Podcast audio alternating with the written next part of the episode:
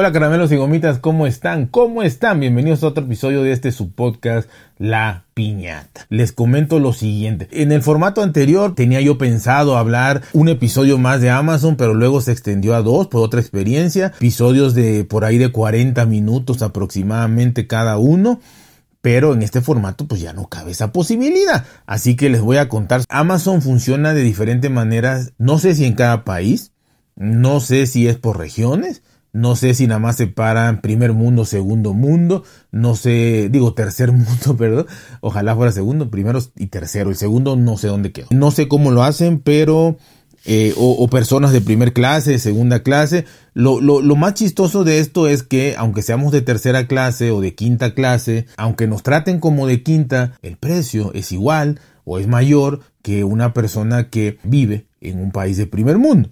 Y, eso, y eso es, eh, eso, eso, yo lo he peleado con todas las empresas, ¿no? O sea, con todas. Pero bueno, en, en, este caso, para no meternos a otra cosa que ya me estoy desviando y me quiero desviar, me quiero desviar hacia una fruta.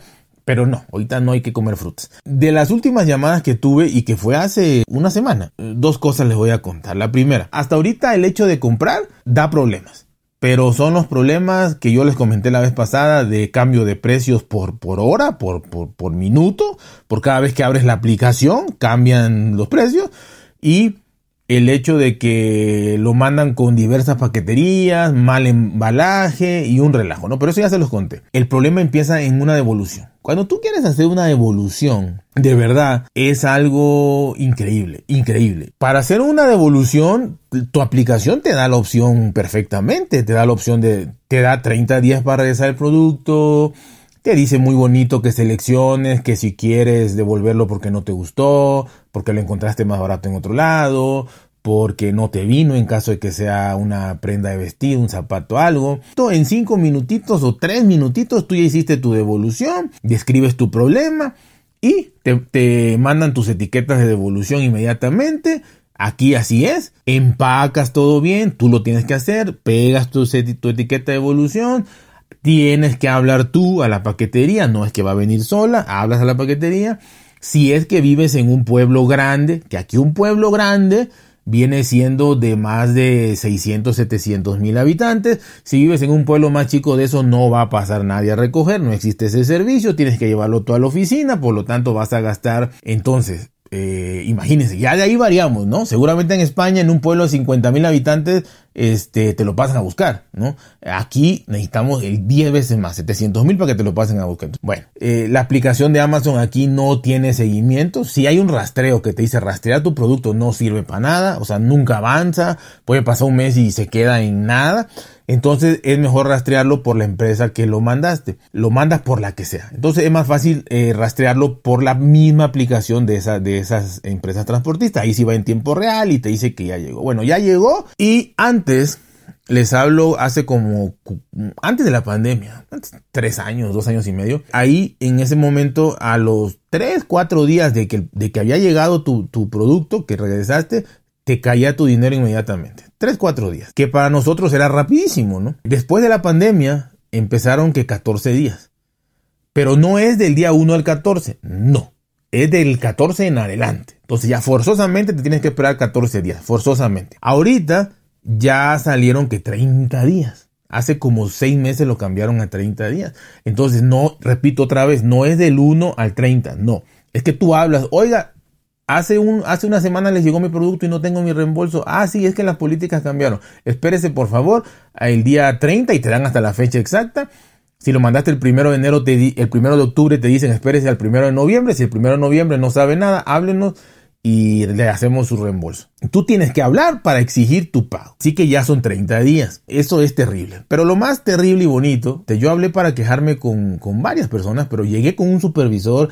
Yo le empecé a comentar y, a quejarme que por qué unilateralmente cambiaron de, de, de 4 días a 14 y después a 30 en un lapso de un año. Pero entiendo que son gente que pues está ahí para eso, ¿no? O sea, digo, yo no pudiera trabajar ahí ni de chiste pero entiendo que hay personas que deben de tener un tacto y una sensibilidad para poder trabajar poniendo la cara y recibir puros reclamos todo el santísimo día. Pero este señor no, este señor eh, era un supervisor. No sé, a veces le llaman supervisor, a veces le llaman manager, a veces le llaman líder, lo que sea, pero más allá, o sea, ya un puesto más alto, ¿no? yo cuando le empecé a decir, oiga, mire, ¿por qué cambiaron a 30 días? Que no sé qué, que no sé cuánto. No hablo mucho. Y estas son las palabras mágicas. ¿Qué le hace pensar a usted que al hablarme a mí, que soy un supervisor, que soy un manager, ¿qué le hace pensar que yo voy a cambiar de opinión porque usted me diga que 30 días son mucho tiempo? O sea, ¿qué le hace pensar que, que, que por ser usted yo le voy a decir, ah, no, ahorita le hago su reembolso?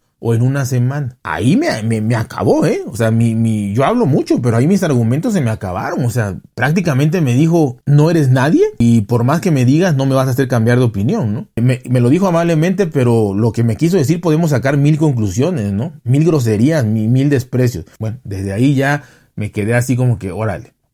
Le dije, no, pues tiene usted razón, yo no soy nadie ni, ni lo haré cambiar de opinión. Me dice, no, no me hace cambiar de opinión, así que por favor, espérese 30 días y hable eh, el tal día, que era el día 30, ¿no? Todavía no ha llegado el día 30, o sea, todavía sigo esperándolo y eso fue hace como una semana. Y de ahí, lo más bonito es que me dice, ¿usted cree? ¿Usted cree que es la única persona que tiene estos problemas? Recibo más de 100 llamadas, así me dijo. Igual son 20, ¿no? Pero me dijo, recibo más de 100 llamadas al día con la misma queja muchísima gente se está quejando de que te tiene que esperar 30 días para una evolución. Muchísima gente. Entonces yo le dije, bueno, si muchísima gente se está quejando es porque no es correcto, es porque fue de golpe. Pasamos de 4 días a 14 y de 14 a 30 en un lapso de un año. O sea, no es normal ni es a ningún cliente le va a gustar tener su dinero ahí parado 30 días. Y me dice, no, pero pues así es y así será, ¿no? Yo le dije, bueno, si usted ya detectó y obviamente mm, muchísimos compañeros suyos y obviamente todo mundo ahí ya sabe que estos problemas se repiten diario millones de veces, porque si usted nada más lo recibe más de 100, imagínese cuántos hay, millones de veces eh, reciben este problema, esta queja de que la gente dice, ¿por qué tardan tanto? ¿Por qué 30 días? Entonces ya es un problema bien detectado, bien estudiado, bien analizado, ¿Y por qué no toman cartas en el asunto para que ya disminuya? Para que no vuelva a pasar, para que disminuyan los días y para de espera y para que no vuelva a pasar o disminuir esto que ya está identificado. Entonces pueden, cualquier persona, yo que soy un imbécil, le tengo ya ahorita, ahorita 10 ideas para poder solucionarlo. Los que trabajan ahí, que son súper, súper, súper inteligentes, pudieran resolverlo. Y la respuesta, y con esto termino, la respuesta que me dijo fue magnífica. Yo la tomo como magnífica, ni siquiera me enojé, ni siquiera lo tomé a mal, lo tomé como un aprendizaje, lo tomé como una lección de vida, lo tomé como una cachetada de esas que dices, le puedo dar yo 10 más, pero bien merecido lo tengo, porque este señor es un máster, o sea, un máster. Me dijo, señor, a mí no me conviene que no hayan problemas en Amazon. A mí no me conviene que estos problemas disminuyan. Yo tengo bocas que alimentar y a mí me conviene que hayan más problemas. No las 100 llamadas, ojalá hayan 200, porque de ahí comen las bocas que yo tengo que alimentar y por eso trabajo yo. Si esto se resolviera y si Amazon no tuviera problemas, a mí me corre o, o de qué como yo. Yo vivo de los problemas de Amazon, entonces no me interesa que se resuelvan los problemas. Entre más hayan, mejor. Ante eso, me quedé pensando como 10 segundos rapidito, entendí que me había hecho mierda, me había hecho pedazos, me pateó y, ya me vio muerto y, y, me siguió arrastrando por la calle durante media hora, ¿no? Ya muerto. Nada más para la humillación. Eso entendí y le dije, Señor, no tengo más que felicitarlo, le aplaudí, le aplaudí literalmente, le dije, me dio una lección impresionante y todavía muy amablemente me dice algo más en lo que lo pueda yo ayudar. Cuídense, por si bien, traten de ser felices y nos vemos hasta la próxima.